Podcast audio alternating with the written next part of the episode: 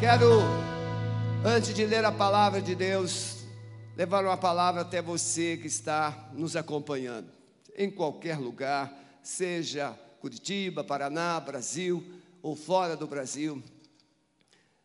João Batista estava preso. Essa é uma palavra importante para você nesse tempo que estamos vivendo. João Batista estava preso, mas os discípulos dele estavam, soltos. Aparentemente, João Batista tinha motivos para construir uma incerteza na sua vida. Mas ele não tinha incerteza. Porque João Batista sabia quem era, sabia da missão que havia recebido e cumprido, e agora ele estava ali consumando a obra que Deus havia colocado em suas mãos. Mas os discípulos, que aparentemente estavam livres, estavam ansiosos, estavam mergulhados em incertezas. E eles foram a João Batista. Veja, gente livre, entre aspas, vão procurar respostas para quem, entre aspas, aparentemente preso. Não é um paradoxo? E eles foram falar com João a respeito de Jesus. E João ordena aos seus discípulos: vocês vão lá a Jesus e perguntem a ele se ele é o Messias ou devemos esperar outro. Porque João sabia muito bem que Jesus era o Messias. E os discípulos foram, e quando chegaram a Jesus, eles ouviram de Jesus, Jesus fez milagres, e Jesus disse-lhes: Ide e dizei a João: os cegos veem, os aleijados andam, os leprosos são purificados. Os leprosos são limpos, os mortos são ressuscitados. E o Evangelho está sendo pregado para todas as pessoas. Nesses dias de incertezas, só tem uma pessoa que tem uma palavra que tira você da incerteza: é Jesus. E Jesus não tem só uma palavra verbalizada, ele tem uma palavra materializada. Ele faz cego ver, ele faz paralítico andar, ele faz morto reviver. E é o que ele quer fazer com você, ele quer fazer isso com a sua família. Nós estamos vivendo um tempo que as pessoas estão perguntando, como os discípulos perguntaram a Jesus antes da sua ascensão: Senhor, restaurarás tu neste tempo a Israel? E Jesus disse: Não compete a vós saber os tempos, as estações. Não compete a nós. Quanto tempo essa crise vai durar? Não é problema. O grande desafio é: você está pronto para ela? Você está preparado para o que Deus está para fazer através dessa crise? Esse é o desafio. Jesus não estava preocupado quando ele voltaria, mas preocupado com, com a gente, conosco, se nós estaríamos prontos, preparados para a sua volta. A crise vem e vai. Depois dessa, outras. 2008 era crise financeira, a bancarrota mundial. 2014, crise. E as crises vêm e vão. Mas você, o que tem aprendido? Então, nessa crise que você está vivendo, que não pode sair de casa, isso não é bom, a gente sabe, não é bom. É muito ruim ter que ficar em casa quando se pode sair. Mas o que é que você vai aprender nesse tempo? Vai aprender a murmurar mais? Ou vai aprender o caminho da fé? Confiar no Senhor. Pois Jesus está dizendo: Ele pode abrir olhos de quem não enxerga, Ele pode fazer paralíticos andarem, Ele pode fazer leprosos serem purificados, Ele pode fazer o morto reviver, porque Ele tem uma palavra de vida, é o que você vai ouvir agora. Amém? A palavra de hoje, segundo Crônicas 20, vencendo essa crise ou essas crises da vida que nós estamos enfrentando, vamos aprender em 2 Crônicas capítulo 20, um grande homem de Deus, a nação enfrentando uma crise por causa de um homem. Muitas vezes a crise que nós enfrentamos em nossa família é por causa de uma pessoa. A crise de uma nação pode ser por causa de uma pessoa. Depois disso sucedeu que os moabitas, os amonitas, e com eles alguns meunitas, vieram contra Josafá para lhe fazerem guerra. Vieram alguns homens dar notícia a Josafá dizendo: Vem contra ti uma grande multidão de Edom, da além do mar, e eis que já estão em Azazon Tamar, que é em Gedi. Então Josafá teve medo e pôs-se buscar o Senhor e apregou o jejum em todo Judá. E Judá se ajuntou para pedir socorro ao Senhor. De todas as cidades de Judá vieram para buscarem ao Senhor. Josafá pôs-se em pé na congregação de Judá e de Jerusalém, na casa do Senhor, diante do átrio novo, e disse: Ó oh, Senhor Deus de nossos pais, não és tu Deus no céu? Não és tu que governas sobre todos os reinos das nações? E na tua mão há poder e força, de modo que não há quem te possa resistir. Ó nosso Deus, não lançaste fora os moradores desta terra diante do teu povo Israel, e não deste para sempre a descendência de Abraão, teu amigo? E habitaram nela, e nela edificaram um santuário ao teu nome, dizendo: Se algum mal nos sobrevier, espada, juízo, peste ou fome, nós nos apresentaremos diante desta casa e diante de ti, pois teu nome está nesta casa e clamaremos a Ti em nossa aflição, e Tu nos ouvirás e livrarás.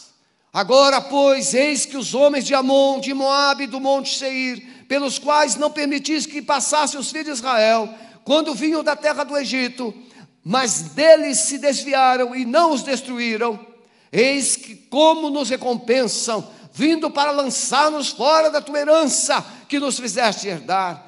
Ó nosso Deus, não o julgarás, porque nós não temos força para resistirmos esta grande multidão que vem contra nós, nem sabemos o que havemos de fazer, porém, os nossos olhos estão em ti, e todo o povo que estava em pé diante do Senhor, como também os seus pequeninos e suas mulheres e os seus filhos, então veio o Espírito do Senhor no meio da congregação sobre Jaziel, filho de Zacarias, filho de Benaías, filho de Jeiel, filho de Matanias, o levita, dos filhos de Asaf, e disse: Dai ouvidos todo Judá, e vós, moradores de Jerusalém, e tu, ó rei Jeosafá, assim vos diz o Senhor: não temais, nem vos assusteis por causa desta grande multidão, porque a peleja não é vossa, mas é de Deus.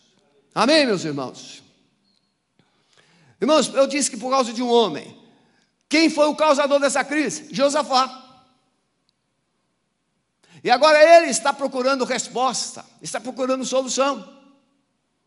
E nós vamos mostrar isso no decorrer da nossa palavra. Quando o homem, mesmo sendo de Deus, ele se permite envolver por alianças que não têm aprovação de Deus. Escolhas, conveniências, alianças iníquas.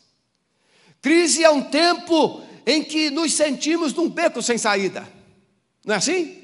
Crise financeira. Como é que eu vou resolver os meus problemas? Crise na saúde. Como é que eu vou me tratar? Não vou esquecer, há uns cinco meses atrás, um querido irmão de quase 80 anos nos procurou porque o seu plano de saúde estava vencido e ele com câncer. Ele disse, pastor, eu não tenho condições de pagar, estou desempregado, não tenho renda. E desde aquele dia para cá, Primeiro mês eu paguei, os outros meses a igreja está pagando. O que fazer quando a doença chega e você não tem recursos? O que fazer quando um filho se desvia e você não tem experiência? O que fazer quando uma crise conjugal se instala na sua casa? são as crises. Mas essa, no mundo todo, o quadro é o mesmo: morte. Aliás, domingo que vem nós vamos falar sobre isso. Quando Deus transforma a morte em vida. A crise, nela nós podemos aprender lições preciosas, corrigir erros, descobrir e encontrar oportunidades que até então nós ignorávamos ou fingíamos não ver. A crise pode ter explicações ou causas que nós não conseguimos perceber ou considerar em nossas escolhas e decisões. Toda crise tem uma causa. Apesar de descobrirmos as causas, nem sempre é o melhor caminho. Precisamos encontrar a resposta, o remédio. Não, nessa crise mundial não adianta saber de onde o vírus veio. O que precisamos é da vacina. É o remédio. Mas no caso bíblico, é importante e na libertação nós ensinamos. Toda todo sintoma tem uma causa. O que, que está provocando ou produzindo dor de cabeça? O que está produzindo perdas na sua vida? O que está produzindo disfunções na sua família? Então é preciso identificar as causas da crise, as decisões tomadas. Muitas vezes não é o que você fala que causa crise no seu casamento, mas é como você fala as coisas. Estufa o peito e fala como se você fosse o dono do mundo. Do outro lado tem uma pessoa que precisa ser respeitada, amada, considerada. Então, às vezes, a crise se instala por causa de uma palavra proferida da forma errada. Josafá era um grande rei, começou reinando como um grande rei, buscando a Deus, instalou um verdadeiro avivamento aconteceu no meio do povo de Deus. Buscou a Deus de todo o seu coração, estabeleceu juízes na terra para ministrar a palavra, para julgar as questões do povo. Um rei extraordinário. Levou o povo a renovar uma aliança com Deus, está lá no capítulo 19. Levou toda a nação a se pactuar com Deus, trazendo as alianças de Deus para o povo.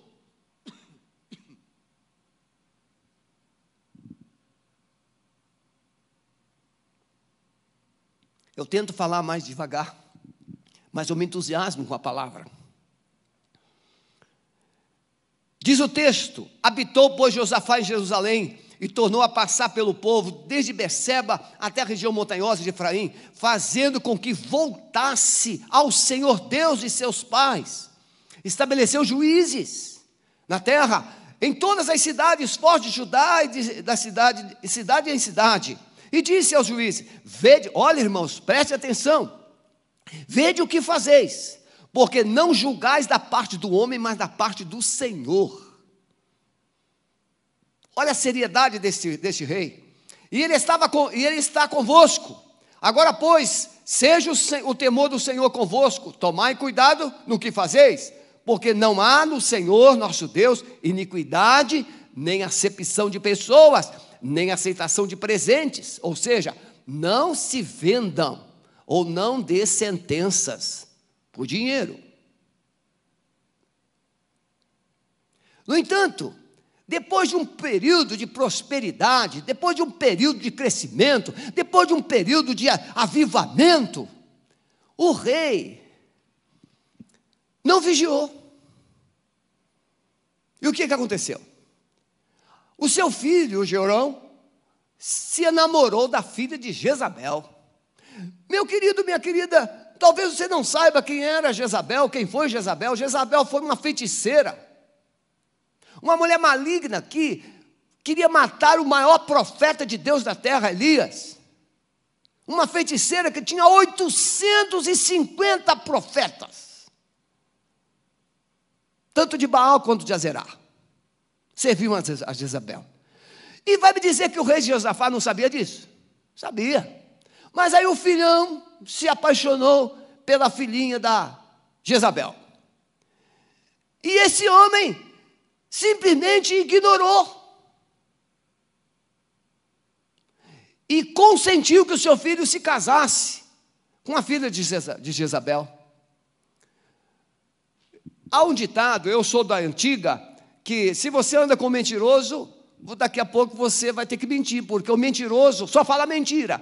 E o mentiroso fala mentira junto com você, e depois você vai ser consultado se aquilo é verdade ou mentira, você vai ter que concordar. E alguém já disse que para cada mentira ser encoberta, a pessoa tem que falar mais 100 mentiras.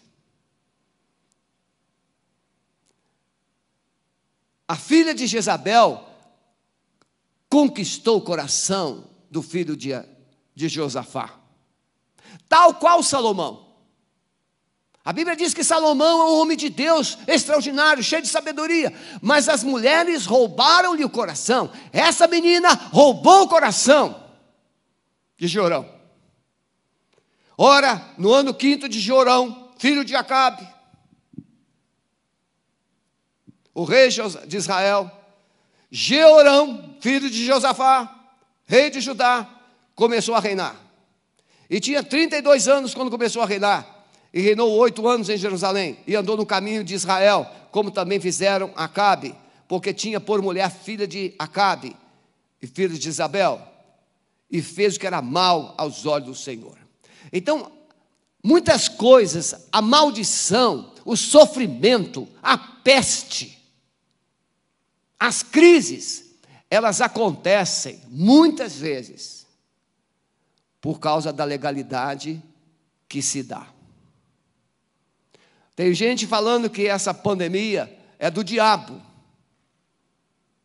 Cuidado, porque você pode estar cometendo o mesmo pecado dos fariseus, dizendo que Jesus fazia tudo aquilo por Belzebu. Porque essa pandemia tem mais cara de Deus do que cara do diabo. O diabo não tem poder para fazer isso. Se você lê Apocalipse, quando o céu troveja, é Deus fazendo. Um terço da terra morre, é Deus fazendo. Fome, é Deus fazendo. É só ler Apocalipse. Não é o diabo que traz juízo, é Deus. E o juízo vem por causa dos nossos pecados. O, nosso, o juízo de Deus vem por causa da nossa rebeldia, porque nós nos desviamos dos caminhos do Senhor. Então, primeira coisa, entender que a crise pode chegar devido às alianças iníquas, pecaminosas que nos envolvemos, amizades, contratos. O que eu tenho conversado com pessoas que têm aliança, que têm sociedade com outras. Começa-se tudo bem, e às vezes pode ser até membro da família. Mas eu não conheço ninguém que tem uma sociedade e ele está feliz da vida. Até hoje eu não conheci ninguém. Ah, eu sou sócio, eu sou sócio, e nós estamos assim, vivendo uma lua de mel. Essa lua de mel, ela dura até o primeiro, a primeira é, é, auditoria. Alguém está tirando mais que o outro, alguém está desviando mais que o outro, alguém está ganhando mais que o outro. Tinha, pois, Josafá riquezas e glórias e abundância, aparentou-se com Acabe. E cabo de alguns anos foi ter com Acabe em Samaria. E Acabe matou ovelhas, bois em abundância para ele, para e para o povo que o acompanhava, e o persuadiu a subir com ele na guerra. Irmãos, Acabe, eu fico aqui meio preso, que eu fico angustiado, não, tem que andar um pouco. Mas Acabe, ele era tão sutil, tão maligno, que ele convida o rei Josafá e dá uma festa, um churrasco. Eu acho que ele era gaúcho. Deu um churrascão e convidou o rei Josafá. E você já viu que depois que as pessoas comem, que as pessoas bebem, que elas ficam mais, ficam mais alegres, mais leves, aí vem aquela conversa, vem aquela conversa, vem aquela sutileza. E foi nesse ambiente de sutileza que Acabe disse: Olha, Josafá, eu estou numa guerra aí. Você não quer ir comigo? Não. E ele foi.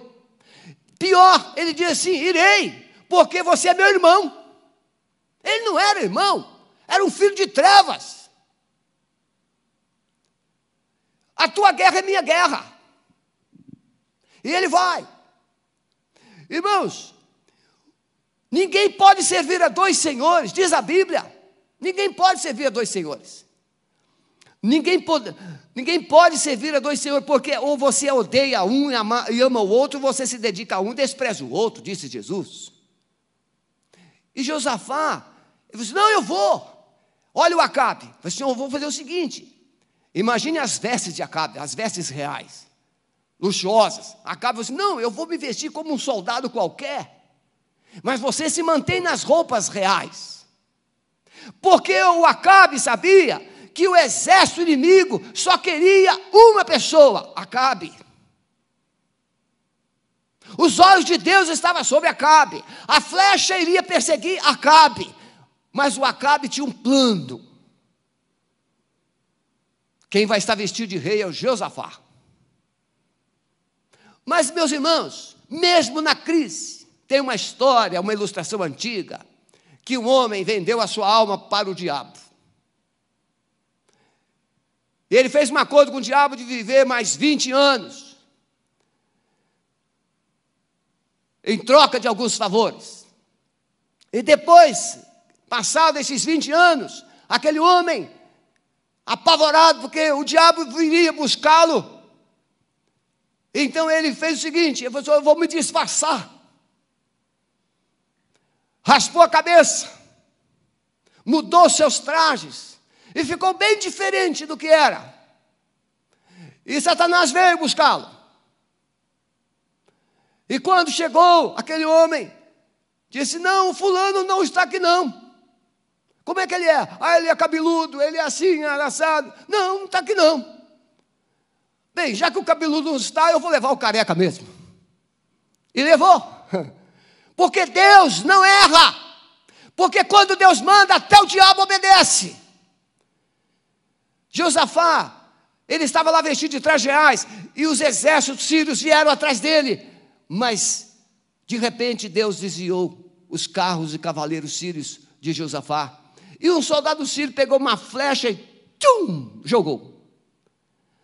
Irmãos, o, o, o, o Acabe, ele estava com uma armadura, dos pés à cabeça, capacete, mas a, a, a, flecha entrou exatamente na junta das ligações da armadura. Pum! Ferido mortal. Não tem como se esconder de Deus. E sabe o que é a crise? A crise é um raio-x, a crise é uma ressonância magnética de Deus. Na crise, Deus tira a sua máscara. Na crise, Deus tira as suas, as suas roupas, as suas vestes camufladas. E Deus revela quem você é. Quando Deus fala através de Moisés, no capítulo 8 de Deuteronômio, ele diz: Eu te levei para o deserto, falando a respeito do povo de Israel. Levei vocês para o deserto, fiz vocês passarem sede, fiz vocês passarem fome, para trazer, para revelar o que estava no coração de vocês. Se vocês amariam ou não o Senhor, porque nem só de pão viverá o homem, mas de toda palavra que sai da boca de Deus. A crise é o momento em que Deus retira do coração do homem coisas que estão escondidas e coloca para fora. Jesus disse: que do que fala a boca está cheio o coração. O que, que as pessoas falam nesse tempo de crise? É o que está cheio o coração. Deus está revelando quem é cada um. Cada um. Não há então como servir a dois senhores. Não há possibilidade de você servir a Deus e essas alianças iníquas. Meus irmãos, os políticos, nós conhecemos histórias, vídeos de pessoas que serviram a Satanás os políticos brasileiros do Brasil, muitos envolvidos com feitiçarias.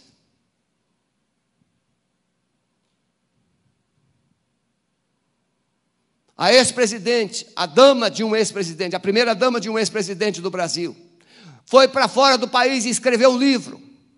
E nesse livro ela relata altares aos demônios na casa de um ex-presidente. O Brasil está passando por uma faxina espiritual. E nessa faxina, Deus nos chama para quebrar as alianças. As alianças pecaminosas, as alianças carnais, as alianças mundanas. E renovarmos uma aliança com Ele. Religião não vai ajudar o Brasil. O que vai ajudar o Brasil é Jesus Cristo, porque Ele é a verdade. Todas as coisas me são lícitas, mas nem todas as coisas convêm. Todas as coisas me são lícitas, mas eu não me deixarei dominar por nenhuma delas. Paulo falando aos Coríntios. Não há possibilidade de você servir a Deus e a idolatria, a feitiçaria. Paulo falando aos Coríntios, no capítulo 10, ele diz: Portanto, meus amados, fugi da idolatria. A Bíblia você que está me ouvindo, que não é evangélico, é a Bíblia, é a nossa fonte de fé, de inspiração, é a verdade, é a palavra de Deus. A Bíblia diz, para fugir da idolatria. 1 Coríntios capítulo 10, verso 14. Mas que digo? Que o sacrificado ao ídolo é alguma coisa? ou que o ídolo é alguma coisa, antes digo que as coisas que eles sacrificam, sacrificam-nas aos demônios e não a Deus. Não quero que sejais participantes com os demônios. Não podeis beber o cálice do Senhor e o cálice dos demônios. Não podeis participar da mesa do Senhor e da mesa dos demônios. Ou provocaremos a zelos o Senhor. Somos, porventura, mais fortes do que eles? 1 Coríntios 10, 19, 22. Precisamos então considerar nossas alianças, as festas que se fazem, festas religiosas. A Bíblia fala de algumas festas, por exemplo, Páscoa.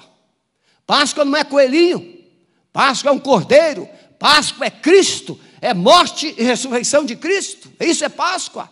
Qual é a Páscoa? Qual é a Páscoa que comemoramos? festas.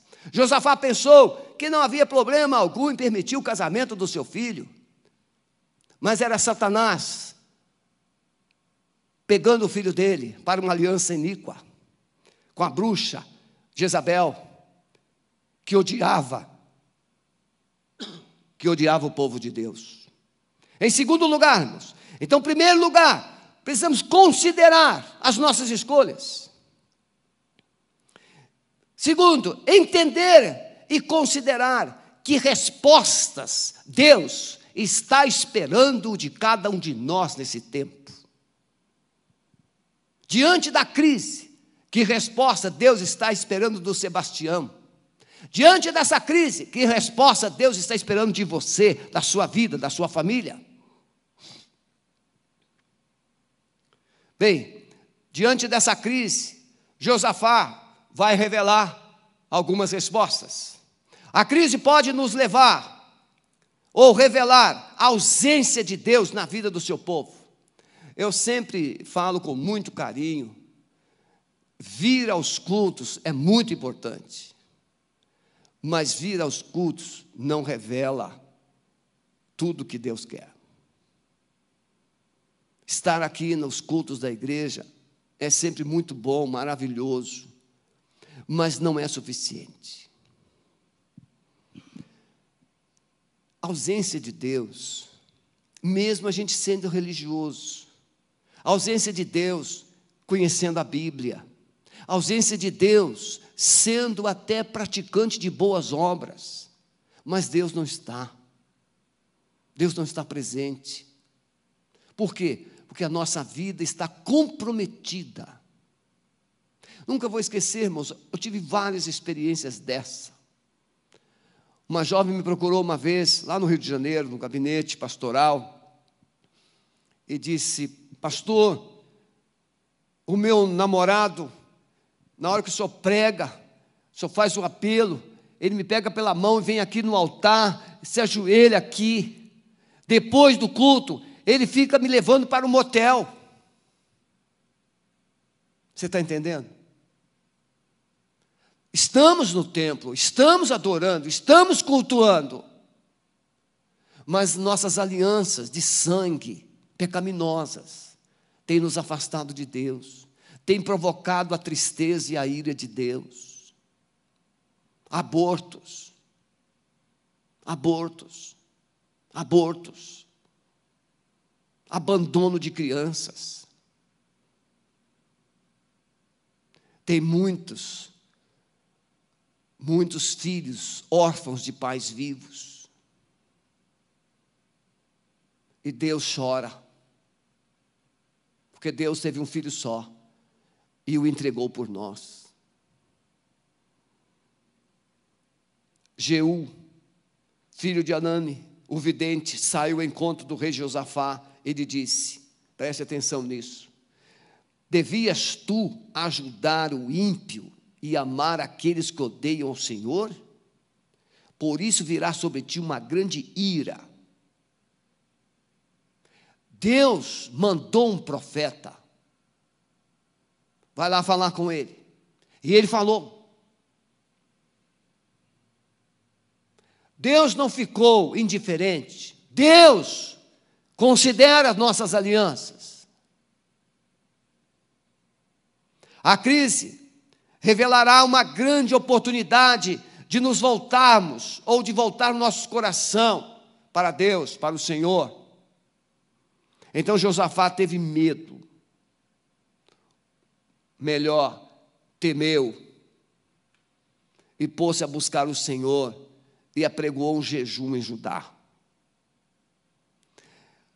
Deus não está procurando uma oportunidade de nos destruir, de nos amaldiçoar. Deus está procurando uma oportunidade para nos perdoar, para nos livrar, para nos ajudar, para nos libertar.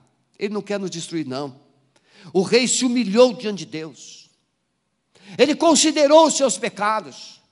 Então Josafá temeu a Deus e pôs-se a buscar o Senhor e apregou um jejum em Judá. E Judá se ajuntou para pedir socorro do Senhor. E todas as cidades de Judá vieram para buscar o Senhor.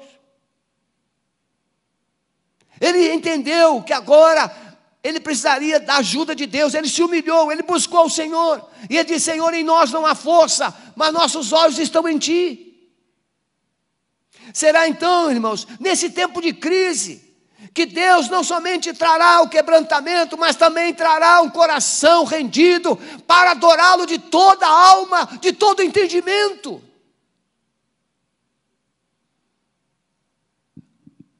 Por que que agora ele não vai lá dar um telefonema para o reino de Acabe? Por que, que ele não pede ajuda a Acabe? Porque ele sabia que Acabe não tinha aliança com Deus. Mas ele se deixou levar pela dissimulação de Acabe, e ele estava agora encrencado, mas agora ele aprende a lição, ele entende, ele fala assim: chega de Acabe, ele volta-se para Deus, pede perdão, misericórdia, se, se prostra, veste de saco no meio das cinzas. Ele se arrepende. Por isso, irmãos, eu fico conversando, conversando com a minha esposa outro dia, alguém me mandou um vídeo que a oração de 2 Crônica 7,14 não é uma oração para esse tempo. Isso foi naquele tempo. Eu disse, meu irmão, a Bíblia é a Bíblia. Então arranca o Salmo 91, arranca o Salmo 23, rasga o Velho Testamento todo, porque não serve mais para esse tempo. Mas como é que começa com 2 Crônicas? Deus falando: se o meu povo, quando nós resgatamos a visão de que somos de Deus, somos filhos de Deus, somos amados de Deus, somos a nação santa, o povo adquirido, então nós nos prostramos e exercemos nossa posição ou função, autoridade sacerdotal Josafá pôs-se em pé na congregação de Judá de Jerusalém, na casa do Senhor, diante do átrio, e disse: Ó Senhor, Deus de nossos pais, não és tu Deus no céu? Irmãos, como que a gente fica fiel e santo da noite para o dia? Não é verdade? Quando a gente tem o controle, vamos comer o churrasco, ó, vamos, vamos fazer isso, vamos, vamos para lá, vamos. Mas quando a pipoca estoura, você vem para a presença de Deus e reconhece que só Ele é o Senhor. Só Ele é o Senhor. E ele diz: Não és tu, Deus do céu, não és tu que governas. Olha, agora ele sabe que Deus governa, ele sabe que Deus é poderoso. Não és tu que governa os reinos das nações. Na tua mão não há força e poder, de modo que não há quem te possa resistir. Nós cristãos sabemos que Deus é Deus, Ele é poderoso, Jesus é o Senhor, Ele tem o governo nas mãos, mas muitas vezes, sabendo de tudo isso, nós governamos as nossas próprias vidas do nosso jeito, fazendo as escolhas que nos traz ou nos leva para a crise. Precisamos entender, em terceiro lugar, que será nesse tempo de crise que Deus vai revelar o seu sobrenatural. Diga um amém. Você que está na sua casa, diga um amém, bem alto. Porque é na crise que você vai conhecer o amor, a graça, mas também o poder, o sobrenatural de Deus. É na crise. Então veio o Espírito do Senhor ah, meus irmãos, o Espírito Santo, ele está trabalhando para convencer o homem do pecado, convencer o homem do juízo, convencer o homem da justiça de Deus. Mas o Espírito Santo, o que ele mais anseia é te levar ou trazer você para o altar, para a presença do Senhor. O Espírito de Deus veio sobre aquela congregação e disse através do profeta: Dai ouvidos todo Judá e vós, morador de Jerusalém, e tu, rei Josafá, assim diz o Senhor: não temais, nem vos assusteis por causa desta grande multidão, porque a peleja não é vossa, mas do Senhor. Ah, como é confortador saber que, como filhos, nossa batalha não é travada sozinha. Nós temos o Senhor do nosso lado, nós temos Deus do nosso lado, ele é o nosso escudo, Ele é a nossa fortaleza, Ele é o nosso refúgio, Ele é o nosso Deus Todo-Poderoso. Quando reconhecemos e nos arrependemos de nossos pecados, Deus se revela em nosso favor. Josafá pediu perdão, Josafá confessou, Josafá jejuou, Josafá orou, buscou a Deus e produziu uma verdadeira, conclamou a verdadeira unidade do povo. Irmãos, muitas vezes a igreja sofre por um tempo, não é porque Deus não está ouvindo, é porque Deus não está vendo concordância. Tem gente que quer puxar a corda para um lado, tem gente que quer puxar a corda para o outro. Ah, eu sou de Paulo, eu sou de Apolo, eu sou de Pedro, não outro, eu sou só de Jesus. Pare, a igreja só tem um dono, a igreja só tem um Senhor e só um Espírito.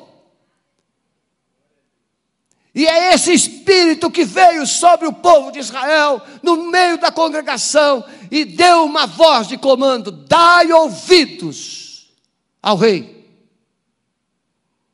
Olha o que, que o povo diz, que a palavra diz: dai ouvidos a todo Judá, e vós, moradores de Jerusalém, e tu, ó rei Josafá, ouça o que Deus está falando. Deus tem levantado profetas nessa nação e trazido palavras. Deus tem levantado profetas do mundo. E o que é que estamos fazendo diante das palavras proféticas que Deus tem levantado? Temos que ter cuidado. Nessa batalha não tereis que pelejar. Postai-vos, ficai parados e vede o livramento do Senhor. Quando ouvimos a palavra de Deus e decidimos obedecer, Ele age. Não é fácil a gente obedecer o Espírito Santo, não é verdade? Hã? Ah, o Espírito Santo fala assim: olha, para. Você para, mas a cabeça fica assim: ah, mas eu tenho que fazer isso, eu tenho que fazer, eu tenho que resolver. Você quer resolver do seu jeito. Deus está dizendo: pare. Chega de você tomar decisões sozinhos. Chega. Você precisa ouvir a palavra de Deus. Porque quando você ouve a palavra de Deus, Deus se manifesta. E Deus age em seu favor. Pela manhã cedo levantaram-se e foram lá no deserto de Ticoa ao sair, Josafá se colocou em pé e disse: Ouvi-me, ó Judá, e vós, moradores de Jerusalém, crede no Senhor vosso Deus e estareis seguros, crede nos seus profetas. Agora ele aprendeu a quem ouvir. É, vocês precisam ouvir a voz de Deus, vocês precisam ouvir os seus profetas. Agora ele estava aprendendo. Irmãos, eu, como pastor, e nós, pastores, precisamos voltar a ouvir e obedecer a voz do Espírito Santo na igreja. Crede nos seus profetas e sereis bem-sucedidos. Tendo ele tomado conselho com o povo, designou os que haviam de cantar. E aí, com certeza, Josafá chamou assim: é, Ministro Renato, Ministro Eliezer, pega a sua banda, coloca na frente do exército e vamos adorar o Senhor, porque grande será a vitória do Senhor. Ah, meus irmãos, Como é bom quando a gente chega em casa e está aquele louvor do céu na nossa casa. Como é bom quando você coloca lá um louvor que traz a glória de Deus para dentro da sua casa. No lugar de murmurar, comece a adorar. No lugar de reclamar, comece a ler a palavra. Quero concluir essa palavra. A vitória sobre a crise produzirá uma transformação inimaginável na sua vida.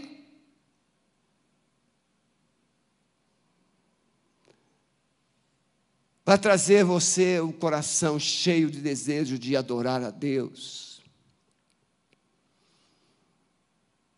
Irmãos, me vem assim alguns insights na mente.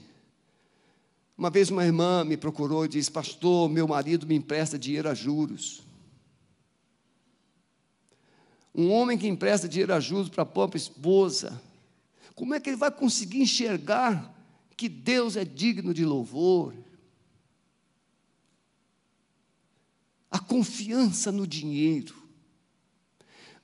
Nós não temos como mensurar as perdas nesse tempo. A bolsa de valores caiu pela metade. As ações da Petrobras nesse começo de crise, teve perdas pela metade. Quem estava ancorado, agora está à deriva. Mas Deus tem uma âncora para a sua vida, para fazer o seu barco se aquietar, para trazer esperança para a sua alma, e essa âncora é a palavra dele. No Salmo 107, o povo na sua angústia clamava o Senhor, e ele diz assim no verso 20: Ele enviou a sua palavra e os sarou. É a palavra, nessa hora a gente precisa voltar para a palavra e começar a olhar para cima, glorificar a Deus. Interessante que em alguns momentos nem a hora de orar. Lembra de Moisés? Moisés estava lá com o povo na beira, à margem do Mar Vermelho, e começou a clamar a Deus, clamar a Deus, e Deus falou assim: Para, não é hora de clamar, diga ao povo que marche. Meus irmãos, a igreja está sendo chamada para voltar a marchar. Você não pode ir para as ruas, você não pode ir para as cidades, mas você pode marchar dentro da sua casa e trazer a glória de Deus, o Rei dos Reis, o Senhor dos Senhores, para dentro da sua casa. E deixar Deus trazer a vitória para a sua vida. A vitória sobre as crises produzirá frutos na vida do seu povo. Escreve o que eu vou falar agora. Breve nós estaremos aqui com esse templo lotado. E no lugar de um semblante tenso, incerto, nós estaremos aqui com um sorriso nos lábios, regozijando. Por quê? Porque depois da crise, irmão, vem alegria, vem paz e o temor de Deus. O texto vai dizer que o temor de Deus foi sobre todas as nações vizinhas de Israel. E o reino teve paz. Essa é a minha oração. Nesse tempo que nós estamos vivendo. Deus está te chamando. Primeiro, para uma reflexão. Quais alianças você tem feito na sua vida? Onde você tem colocado a sua fé? Em quem você tem depositado a sua fé? Quais relacionamentos você tem envolvido? Segundo, diante desse momento de crise, você tem reconsiderado suas decisões? Está disposto a reconhecer que errou e pedir perdão e se arrepender, se humilhar diante do Senhor? Se você fizer essas duas coisas, virá a resposta. Deus se manifestará e Ele transformará a sua crise num grande culto de louvor e de adoração. Onde você está em casa agora, estenda suas mãos assim. Amado Espírito Santo, eu decido crer agora que lares incertos, lares tristes, lares que estão vivendo confusão, lares que estão vivendo incertezas, estão sendo visitados por ti agora, e a tua paz, onde Satanás tem produzido confusão, então, tem produzido discórdia, tem produzido incertezas, pensamentos de morte, pensamento de suicídio, pensamentos de depressão. Senhor, eu lanço agora uma palavra de esperança, eu lanço uma palavra de alegria, eu lanço uma palavra de vitória, eu lanço uma palavra de transformação, eu lanço uma palavra de avivamento nesses corações, nessas famílias.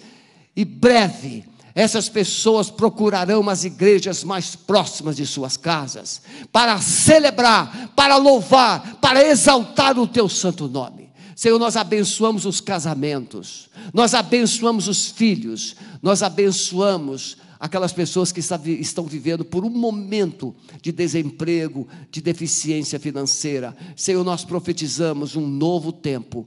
As tuas igrejas, Senhor, se alargarão para abençoar muitas e muitas famílias. Recebe a nossa oração, recebe o nosso clamor no poder do nome de Jesus. Amém, meus irmãos? Vamos adorar? Ou não vamos adorar? Vocês estão cansados? Se deixar, eu prego mais meia hora. Então vamos encerrar. Você que está em casa, recebe essa palavra Domingo que vem nós estaremos aqui, na sexta-feira, estaremos aqui no culto de libertação, às 20 horas, no sábado, culto jovem, às 19 horas, e no domingo próximo, pela manhã e noite, às 10 da manhã e às 18h30. Flávia Staves agradece a Alameda, ao pastor, pelas orações, ela teve uma surpreendente recuperação e comemora a regressão do câncer. É isso aí, meus irmãos, é só o começo. É só o começo. A cura é como o rio de Deus.